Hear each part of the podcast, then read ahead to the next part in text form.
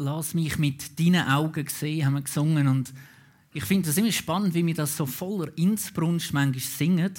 Und wenn es dann wirklich passiert und wir das sehen, was er sieht, mit seinen Augen zumal Sachen sehen, sind wir uns vielleicht gar nicht mehr so sicher, ob wir das wirklich so laut haben gesungen. Mit seinen Augen zu sehen, er sieht vieles vielleicht ganz anders, wie wir das sehen. Vieles vielleicht ganz anders, wie wir das seit Jahren meinen, sehe er es. Mit seinen Augen zu sehen. Wir sind in dieser Serie Auftrag Liebe und so langsam kommen wir zum Ende dieser Serie. Wir sind gestartet mit dem Untertitel ganz einfach und doch so schwer, was aufzeigt hat, wie einfach doch der Auftrag wäre und wie schwer das es ist, manchmal um das umsetzen. Eine Woche später haben wir gehört von Pascal, wir müssen eigentlich nichts machen. Jesus hat schon alles gemacht. Wir dürfen einfach nur noch nehmen, empfangen und aus dieser Gnade und Liebe heraus leben. Der Fritz hat uns in der dritten Predigt aufgezeigt, wie vom Anfang an, vom ersten Satz in der Bibel bis zum letzten, eine Spur von der Liebe durchgeht. Durch alle Geschichten, durch alle Sachen, die passiert sind in der Geschichte der Menschheit, es ist immer die Spur der Liebe drin gewesen. Wir haben vom Zachäus gehört und die Frage war im Raum, tun wir Mauern einstürzen oder wir Mauern abbauen? Wenn wir mit Menschen unterwegs sind, in die gleiche Richtung, oder stehen wir ihnen vielleicht im Weg? Und heute, der Untertitel ist Liebe, dein Entscheid oder ein Entscheid. Und die einen von euch denken jetzt vielleicht, was redet jetzt der von Liebe ist ein Entscheid. Liebe ist doch ein Gefühl. Und ich glaube, und ich nehme das jetzt in Anspruch heute Morgen, dass Liebe nicht ein Gefühl ist. Liebe ist kein Gefühl. Liebe ist ein Entscheid. Und ich glaube, es ist ganz wichtig, dass man da differenziert zwischen verliebt sein und zwischen Liebe. Ich glaube, verliebt sein, das ist nicht ein Entscheid. Ich kann mich nicht entscheiden, ich verliebe mich jetzt einmal in den oder in die und dann verliebe ich mich. Ich glaube, das funktioniert nicht. Das ist ein Gefühl, das man hat, man ist verliebt in etwas. Das muss nicht zwingend immer eine Person sein. Man kann auch verliebt sein in sein Auto, in sein Telefon, in was auch immer, dass man verliebt sein will. Aber das ist etwas, das passiert einfach. Das ist vielleicht wie wenn man Fußballfan ist, Eishockey-Fan, Skirennen schaut, Schwingen und so weiter. Da haben wir einfach zu irgendjemandem oder zu irgendetwas ist da so ein eine Anziehung. Das, irgendwie da passiert etwas, das kann man nicht steuern. Aber Liebe ist eine Entscheidung. Ich will jemanden lieben. Das ist eine Entscheidung, die man treffen kann und die man muss treffen muss, um miteinander unterwegs zu sein. Gerade auch in einer Ehe vielleicht. Verliebt sein, das ist am Anfang einmal noch ring möglich. Aber nach ein paar Jahren gibt es vielleicht irgendwann einen Moment, wo man nicht mehr so verliebt ist.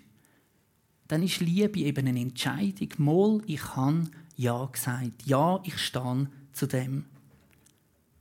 Liebe ist als eine Entscheidung, verliebt sie ein Gefühl. Und Menschen sind durch die Entscheidung zu lieben zu ganz vielen Sachen fähig. Und dazu, wenn wir zwei Geschichten anschauen aus der Bibel, eine Geschichte im Alten Testament und parallel dazu eine Geschichte im Neuen Testament. Zwei Personen, die man vergleicht miteinander und wo ich das so ein bisschen ausgearbeitet habe, gemerkt, es ist wahnsinnig spannend, wie diese zwei Personen miteinander so viele Gemeinsamkeiten haben, obwohl sie so weit auseinander gelebt haben, zeitlich gesehen. Die eine Geschichte fängt an an einem wunderschönen Tag. Zwei Menschen, ein Mann und eine Frau. Daraus entsteht Leben. Vielleicht ist es auch nicht der Tag, sondern eine romantische Nacht. Das könnte auch gut sein zwischen dem Jakob und der Rahel. Sie haben sich schon lange Kind gewünscht, aber irgendwie hat das einfach kein Kind gegeben. Sie haben verzweifelt verschiedene komische, spannende Aktionen gemacht, die wir in der Bibel nachlesen können. Sehr einfallsreich sind die, wie das könnte funktionieren, dass die Rahel doch zu einem Kind käme. Und irgendwann ist endlich, endlich, endlich der Josef gekommen. lang ersehnt. Der Josef ist da Und der Jakob hat zwar schon ganz viel Kind gehabt, aber eben nicht von der Rahel. Und dann ist der Josef gekommen und dann lesen wir, dass er den Josef mehr geliebt hat als die anderen. Ein bisschen unfair eigentlich. Aber wir lesen das im 1. Mose 37, Vers 3. Dort steht, Jakob liebte Josef mehr als seine anderen Söhne, weil er ihm erst im Alter geboren worden war. Deshalb ließ er Josef eines Tages ein prächtiges Gewand machen. Und parallel dazu im Johannes 1,18 lesen wir von Jesus: Niemand hat Gott je gesehen, doch sein einziger Sohn, der selbst Gott ist, ist dem Herzen des Vaters ganz nahe. Er hat uns von ihm erzählt. Zweimal der Sohn, wo am Vater im Herz so nah ist, wo irgendwo ganz speziell auserwählt worden ist. Der Sohn hat in erster Linie nichts dafür können. Das ist einfach so gewesen.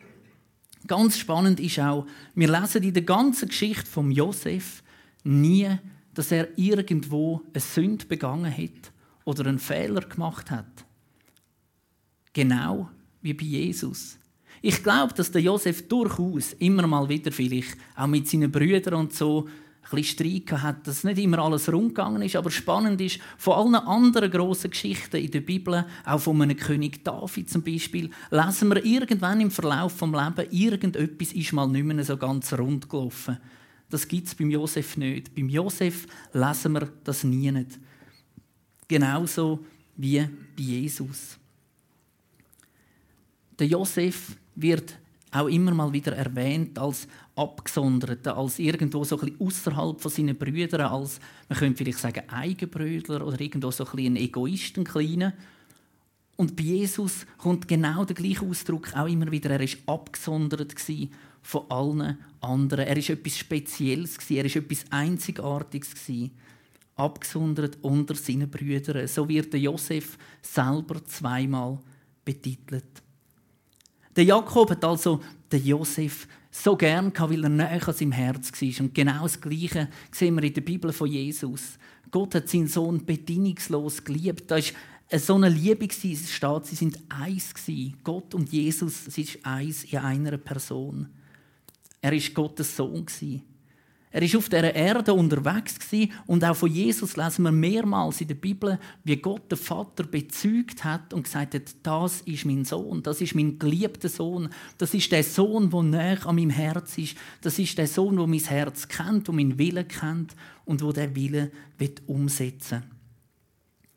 In der Geschichte von Josef geht es nachher weiter. Er kommt eines Tages ein buntes Gewand über von seinem Vater und was passiert? Alle anderen Brüder sind neidisch. Alle anderen Brüder hätten das auch gern gehabt, Josef kommt über.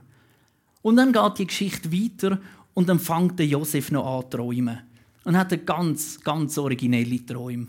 Dann träumt zum zuerst von so Garben, die aufgerichtet sind im Feld. Und er steht bei Sinneren zu und die Garben von allen Brüdern verneigen sich vor Sinneren.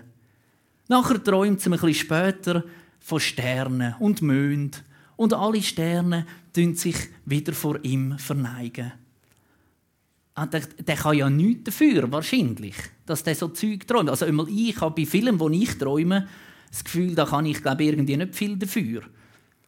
Was vielleicht nicht ganz clever war, ist, dass er nachher zu seinen Brüdern gegangen ist, in seinem bunten, neuen, schönen Gewand und vorher gestanden ist und gesagt, «Hallo, ich muss euch etwas erzählen. Ich habe letzte Nacht etwas mega lästiges geträumt. Ihr habt euch alle verneigt vor mir. Ich bin zwar der zweitjüngste von allen, aber ihr habt euch verneigt vor mir. Das ist nicht ganz so gut angekommen bei seinen Brüdern. Es ist eine Abneigung entstanden. Genauso wie das auch bei Jesus der Fall war. Wo Jesus auf die Welt ist, wo klar ist, das ist der König der Welt, da werden sich mal alle Knie beugen vor ihm, es ist nicht bei allen gut angekommen. Das ist nicht irgendwo ein riesen Fest sondern es ist Abneigung entstanden. Ein bisschen später ruft Jakob seinen Sohn, den Josef, und sagt: Hey, deine Brüder, die sind alle irgendwo auf einem Feld und hüten Schaf. Gang du dort her, such du sie, geh schauen, wie es ihnen geht, da ist noch etwas zu essen, nimm es mit. Er ist eigentlich geschickt worden vom Vater. Er hat vielleicht nicht unbedingt gehen, war jetzt nicht so Best Friend mit seinen Brüdern, gerade nach dem, was er da geträumt hat. Und der Vater sagt, gang. Und dann lesen wir Folgendes. Im 1. Mose 37, 13, da sagte Jakob zu Josef, Deine Brüder sind mit den Herden in der Nähe von Sichem. Ich werde dich zu ihnen schicken. In Ordnung, antwortete Josef. Also Begeisterung würde anders stöhnen. Und in Johannes 8, 42 lesen wir über Jesus, ich bin nicht hier, weil ich es selbst so wollte, sondern er, der Vater Gott, hat mich gesandt. Wieder eine Parallele. Der Josef wird geschickt zu seinen Brüdern, von seinem Vater. Und Jesus wird geschickt von Gott auf die Erde, auch zu seinen Brüdern, zu seinen Schwestern, zu den Menschen. Die Brüder, wo der Josef suchen, sind aber nicht dort, wo sie eigentlich sein sollten sondern interessanterweise steht, sie haben sich noch weiter vom Vater entfernt, wie eigentlich Plan gewesen wäre. Und ich finde das wieder so eine schöne Parallele zu der Geschichte von Jesus. Jesus, der auf die Erde kommt, der zu den Menschen kommt. Und man stellt fest, Menschen entfernen sich immer mehr von Gott. Sie kommen immer noch weiter weg. Wenn wir heutzutage umschauen in der Welt, die Entfernung zwischen dem Vater und zwischen den Menschen, sie wird immer größer. Menschen laufen immer weiter fort. Jetzt hätte Josef ja können sagen, ja gut, das ist jetzt gewesen, die sind anscheinend nicht da, jetzt gehe ich halt wieder heim. Nein, der Josef hat umgefragt, hat sich irgendwo informiert, orientiert und ist seinen Brüdern nachgegangen. Er hat sie nicht allein lassen. Jesus ist auf die Welt gekommen und er geht den Menschen nach. Egal wie weit weg das sie sind vom Vater, er läuft ihnen hinein. Er geht sie suchen. Er ist mit ihnen unterwegs. Er hat also die Brüder gesucht, den Josef, und er hat sie auch gefunden. Und wir lesen in der Bibel ganz spannende Stelle nachher, dass der Josef ist zu seinen Brüdern und die haben ihn schon von weitem gesehen, dass der da kommt. Und die haben sich nicht gefreut, sondern die haben angefangen Pläne zu schmieden, haben angefangen überlegen, was machen wir jetzt mit dem. Jetzt kommt er da und er ist im Auftrag vom Vater. Er ist in Liebe gekommen, mit der Liebe vom Vater zu seinen Brüdern. Und sie haben einen Plan angeschmiedet, was sie mit dem Josef machen wollen. Jesus ist gekommen mit der Liebe vom Vater, im Auftrag vom Vater, auf die Erde zu uns Menschen. Und Menschen haben ihn nicht wollen. Der Josef hat träumt. Und in diesen Träumen ist zum Ausdruck gekommen, dass eines Tages seine Brüder sich vor ihm werden verneigen. Ein Anspruch, dass er ein König oder einmal etwas Höheres wird sein im Leben. Seine Brüder reagieren mit Ablehnung, mit Eifersucht und mit Verachtung. Jesus ist ebenfalls gekommen als rechtmäßiger König. Das ist seine Legitimation. Viele Sachen, die über ihn vorher gesagt worden sind, sind eingetroffen. Das ist sein Anspruch an die Königsherrschaft. Er hat Ablehnung erlebt von den Menschen. Und sie haben gesagt, wir wollen nicht, dass der über uns herrscht. Oder hinweg mit diesem. Wir haben keinen König. Sind alles Ausdrücke, wo man Jesus an den Kopf gerührt hat. Der Josef kommt also übers Feld zu laufen, hin zu seinen Brüdern, die dort versammelt sind. Die sehen es schon von weitem, schmieden einen Plan und sagen, hey, jetzt zeigen wir uns mal, jetzt geben wir uns mal zurück, dann sieht er dann schon, ob er König ist oder nicht. Und wir lesen im 1. Mose 37, 23 und 24. Als Josef bei ihnen ankam, zogen sie ihm sein schönes Gewand aus und warfen ihn in die Zisterne. Parallel dazu mit der Geschichte von Jesus, wo er am Kreuz ist, heißt es im Johannes 1924, damit erfüllte sich die Schrift, in der es heißt, sie teilten meine Kleider unter sich auf und würfelten um mein Gewand. Interessant auch da wieder die Parallele. Am Josef wird das Gewand weggenommen und Jesus wird ebenfalls das Gewand weggenommen. Man stellt ihn bloß in dem Sinn. Man stellt ihn nackt irgendwo vor alle Herren und sagt, du hast nichts, du bist nichts. Vielleicht auch, du kannst nichts. Und der Josef hat man also hier genommen und hat ihn in so einen leeren Brunnen hineingeworfen. Und der Plan wäre eigentlich ursprünglich gewesen, dass man ihn dort sterben lässt, dass man ihn verdursten lässt und dass das einfach dann das Ende ist halt von dem Brüder Josef. Aber es kommt ganz anders. Es kommt nämlich eine Karawane daher, eine ismaelitische, und dann hat einer der Brüder eine glorreiche Idee und denkt, hey, das geht doch so nicht. Wir können den da nicht töten. Er hat eigentlich schon vorher überlegt, wie kann ich den wieder da rausretten, weil irgendwie haben wir ja Verantwortung auch gegenüber dem Vater. Und dann sagt er, hey, ich habe eine Idee, wir verkaufen den Josef an die Karawane, die unterwegs ist nach Ägypten. Und dann lesen wir im 1. Mose 37, Vers 28. Also warteten sie, bis die Händler da waren. Dann holten sie Josef aus der Zisterne und verkauften ihn für 20 Schekel Silber an die Ismaeliter, die ihn mit nach Ägypten nahmen. Matthäus 26, 15 steht, Judas fragte sie, Pharisäer dort, wie viel bezahlt ihr mir, wenn ich Jesus an euch verrate? Und sie gaben ihm 30 Silberstücke. Beide sind verkauft worden. Verkauft worden von den eigenen Brüdern. Bei Jesus ist es der Judas, der so eng mit ihm unterwegs war, jahrelang ihn begleitet hat und am Schluss verkauft er ihn für 30 Silberstück. Beim Josef sind es die eigenen Brüder, die ihn für 20 Silberstück verkauft haben. Interessant, woher kommen sie? Jesus hat schon bei seiner Geburt müssen flüchten auf Ägypten. Kaum war er auf der Welt der Josef, wo kommt daher auf Ägypten. Er wird verkauft auf Ägypten. Die Karawane zieht dorthin. Es gibt noch ganz viele so Parallelen, die stattfinden zwischen dem Josef und Jesus. Wir lesen zum Beispiel in der Geschichte von Josef ein später, dass er an den Königshof kommt. Und er steigt auf, er hat gute Chancen dort und dann wird er verleugnet. Von der Frau vom Pharao wird er verleugnet. Die sagt Sachen, die überhaupt nicht stimmen, über ihn aus. Und das führt schlussendlich dazu, dass der Josef verurteilt wird. Falsche Aussagen. Wie ist es bei Jesus Falsche Aussagen. Sogar der, der ihn verurteilt hat, hat seine Hände im Wasser gewaschen, in Unschuld gewaschen und gesagt, ich finde keinen Fehler an dem. Aufgrund von Falschaussagen verurteilt worden. Der Josef also kommt ins Gefängnis in Ägypten und ganz interessant auch dort wieder Parallelen. Er ist in dem Gefängnis und dort lernt er zwei Leute kennen. Zwei Verbrecher, die mit ihm in dem Gefängnis sind und am einen von diesen beiden, am Mundschenk, hat er wieder einen Traum. Der kommt zu ihm und sagt, hey, ich habe etwas geträumt, das heißt das. Und der Josef spricht ihm das Leben zu und sagt, du wirst frei werden, du wirst erhöht werden. Du wirst ein gutes Leben haben. Der andere auf der anderen Seite, der Bäckermeister, kommt und sagt, ich habe einen Traum gehabt. Der Josef leitet den Traum aus und sagt, du wirst sterben. Du wirst es nicht gut haben. Für dich ist es fertig. Und was lesen wir im Lukas 23, 43? Jesus hängt am Kreuz und links und rechts zu seiner Seite hat es ebenfalls einen Verbrecher.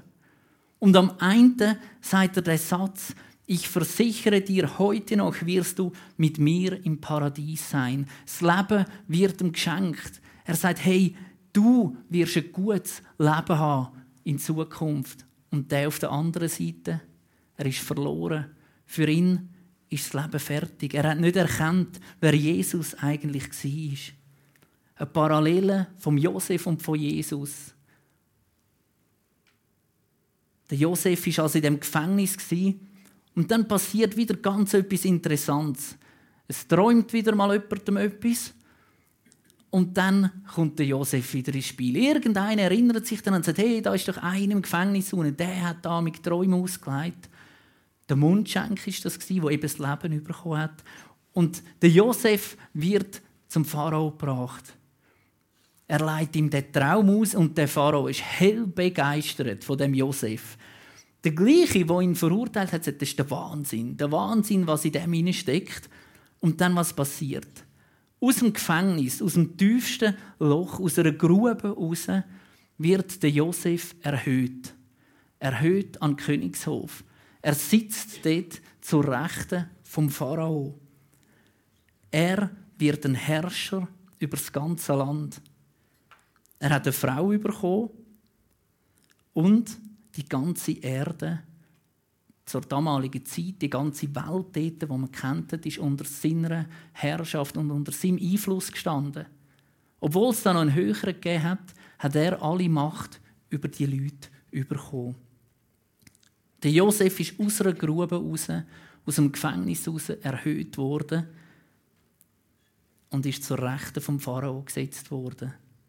Über Jesus lesen wir, er ist gekreuzigt worden, er ist ins Grab gelegt worden, er ist gestorben, er ist tot gewesen. Und dann passiert das Wunderbare, er kann wieder auferstehen. Am dritten Tag, Jesus wird wieder lebendig, er steht wieder auf und ist Sieger über den Tod. Er wird erhöht, er kommt zurück zu Gott und er sitzt zur Rechten von Gott, wo er herrscht über die Menschen, über die ganze Welt in alle Ewigkeit. Jedes Knie wird sich mal bügen müssen. Und als wären das nicht genug Parallelen, kommt der Vergleich nachher von der Gemeinde. Die Gemeinde ist Brut, wo Christus geschenkt ist, wo Jesus geschenkt ist. Jesus ist der Bräutigam und die Gemeinde Christen sind Brut. Auch da wieder, es kommt zu einer Vereinigung, eine Vereinigung in Liebe. Hochzeit wird gefeiert und man wird ewig zusammen sein. Beim Josef seiner Geschichte geht es weiter, dass ein bisschen später eine Hungersnot ausbricht über diese ganze Region, über diese Länder. Eine grosse Hungersnot bricht aus. Und so sind seine Brüder, die in einem anderen Land leben und davon ausgehen, der Josef ist eigentlich gestorben, aufgefordert, um nach Ägypten zu gehen, weil die in weiser Voraussicht, weil eben der Josef einen Traum gedeutet hat, haben die große Kornspeicher gemacht und haben zu essen gehabt. So müssen seine Brüder also zu ihm auf Ägypten kommen, wissen aber gar nicht, dass er das ist, kommen dann dorthin und wollen Getreide kaufen. Und ich habe mir das mal so überlegt, der Moment, wo der Josef realisiert hat, das sind meine Brüder, das sind die, die mich verkauft haben, das sind die, die mich vom Vater getrennt haben, das sind die, die nur Böses wollen, das sind die, die mich umbringen. Wollten, das sind die, die nichts mit mir zu tun haben. Und die stehen da vor mir und wollen etwas von mir. Was für eine Position hat ich das dem Josef gegeben? Und gleichzeitig irgendwo das Bild, wo Gott ihm geschenkt hat in diesen Träumen und die Brüder, die sich zumal verneigen vor ihm. Also ich hätte mega aufpassen glaube wenn ich der Josef gewesen wäre, dass ich nicht zum einen gerade laut rausgelacht hätte und gesagt hätte, ha, da sehen ihr es jetzt. Genau so habe ich es euch schon immer gesagt. Oder dass ich vielmehr gesagt habe, jetzt habe ich die Möglichkeit, zum endlich alles zurückzuzahlen. Zum endlich für Gerechtigkeit zu sorgen. Endlich mich irgendwo zu rächen an dem, was die mir da haben. Nichts solches lesen wir vom Josef. Der Josef vergibt ihnen, vergibt seinen Brüdern aus lauter Liebe. Sie haben ihn verraten, sie haben ihn verkauft und er vergibt ihnen. Was ist bei Jesus Jesus ist verraten worden. Jesus ist verkauft worden. Und nie lesen wir in dieser ganzen Geschichte von dieser Kreuzigung von Jesus, dass er irgendwo Gedanken hatte von Rache oder irgendwo das Gefühl hat, ich zahle es denen schon mal wieder heim, sondern aus Liebe ist er gestorben für dich und für mich. Und etwas, was mich beschäftigt hat in dem Ganzen war, der Josef hat seine Brüder einfach geliebt. Und Jesus liebt dich und mich, auch wenn wir ihn verraten, auch wenn wir ihn verkaufen, einfach so bedingungslos. Und ich glaube, eines Tages geht es überhaupt nicht darum, dass wir mal gerade stehen müssen, was wir richtig oder falsch gemacht haben. Ich finde, das ist sowieso so schwierig zu beurteilen, was ist richtig und was ist falsch. Und ich habe etwas gelesen in einem Buch, das mich sehr nachdenklich gestimmt hat, was geheißen hat, eines Tages wirst du nicht verantwortlich gemacht, was du richtig oder falsch gemacht hast oder was andere richtig oder falsch gemacht haben, sondern die Frage wird sein, hast du mich geliebt? In dem Sinne, wo du gemacht hast, ob du es richtig oder falsch gemacht hast, ist nicht primär, sondern hast du mich geliebt in dem Sinne, wo du gemacht hast. Hast du deinen Leiter, hast du deinen Vater, deine Mutter, deinen Arbeitskollegen, wer auch immer, geliebt? Nicht hat er das richtig oder falsch gemacht, hier, sondern hast du ihn geliebt? Und wenn wir diese Frage mitnehmen, in diesem Thema hinein, Auftrag Liebe, dann macht das etwas mit uns. Am Schluss richtet Josef einen Wunsch an seine Brüder. Er gibt sich zu erkennen und er sagt im 1. Mose 45, 13, Verkündet meinem Vater alle meine Herrlichkeit in Ägypten und alles, was ihr gesehen habt, eilt und bringt meinem Vater hierher.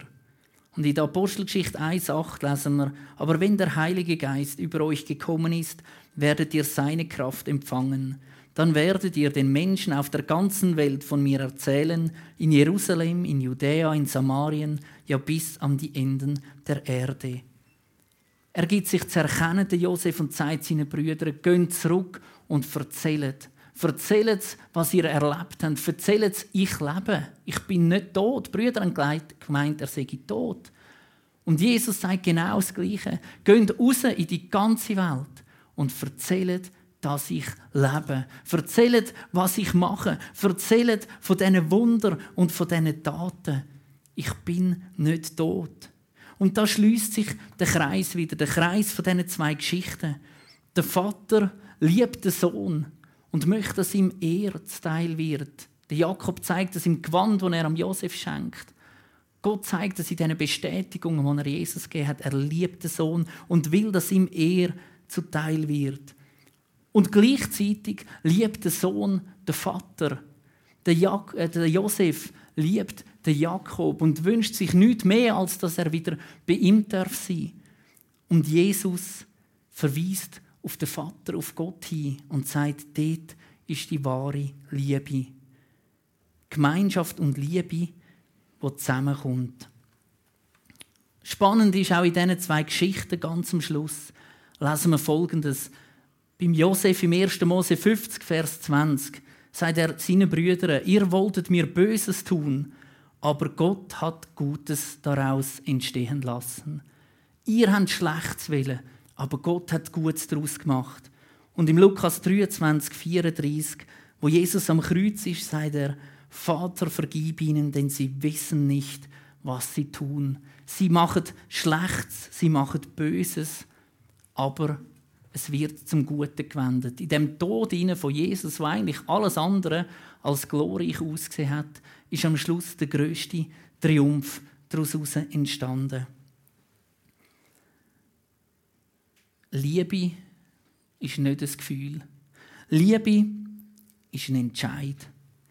Und in diesen beiden Geschichten sehen wir etwas, was sich durchzieht. Da ist die bedingungslose Liebe vom Vater zum Sohn, vom Jakob zum Josef und die bedingungslose Liebe, die ihn durch alles durchgetragen hat, vom Josef zu seinem Vater, zum Jakob. Zu wissen, da gibt es noch jemanden, der mich liebt. Auch wenn mich all meine Brüder verraten und verkaufen, auch wenn ich im Gefängnis bin, an einem dunklen Ort, wo ich nie sein will, auch wenn ich nachher irgendwo wieder erhöht wird und mir alle Macht geben, ist das Einzige, was immer geblieben ist, ist die Liebe zum Vater.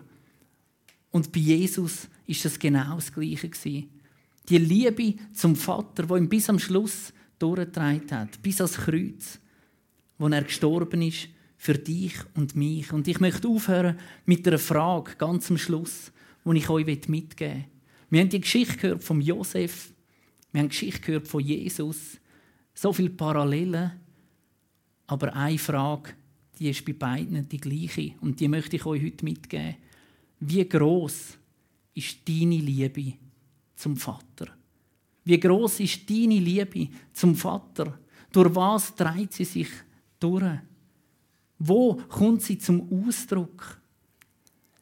Die Liebe vom Vater zu dir, von Gott zu dir, ist grenzenlos, bedingungslos. Wie groß ist deine Liebe zu Gott, dem Vater, von allem Leben? Amen.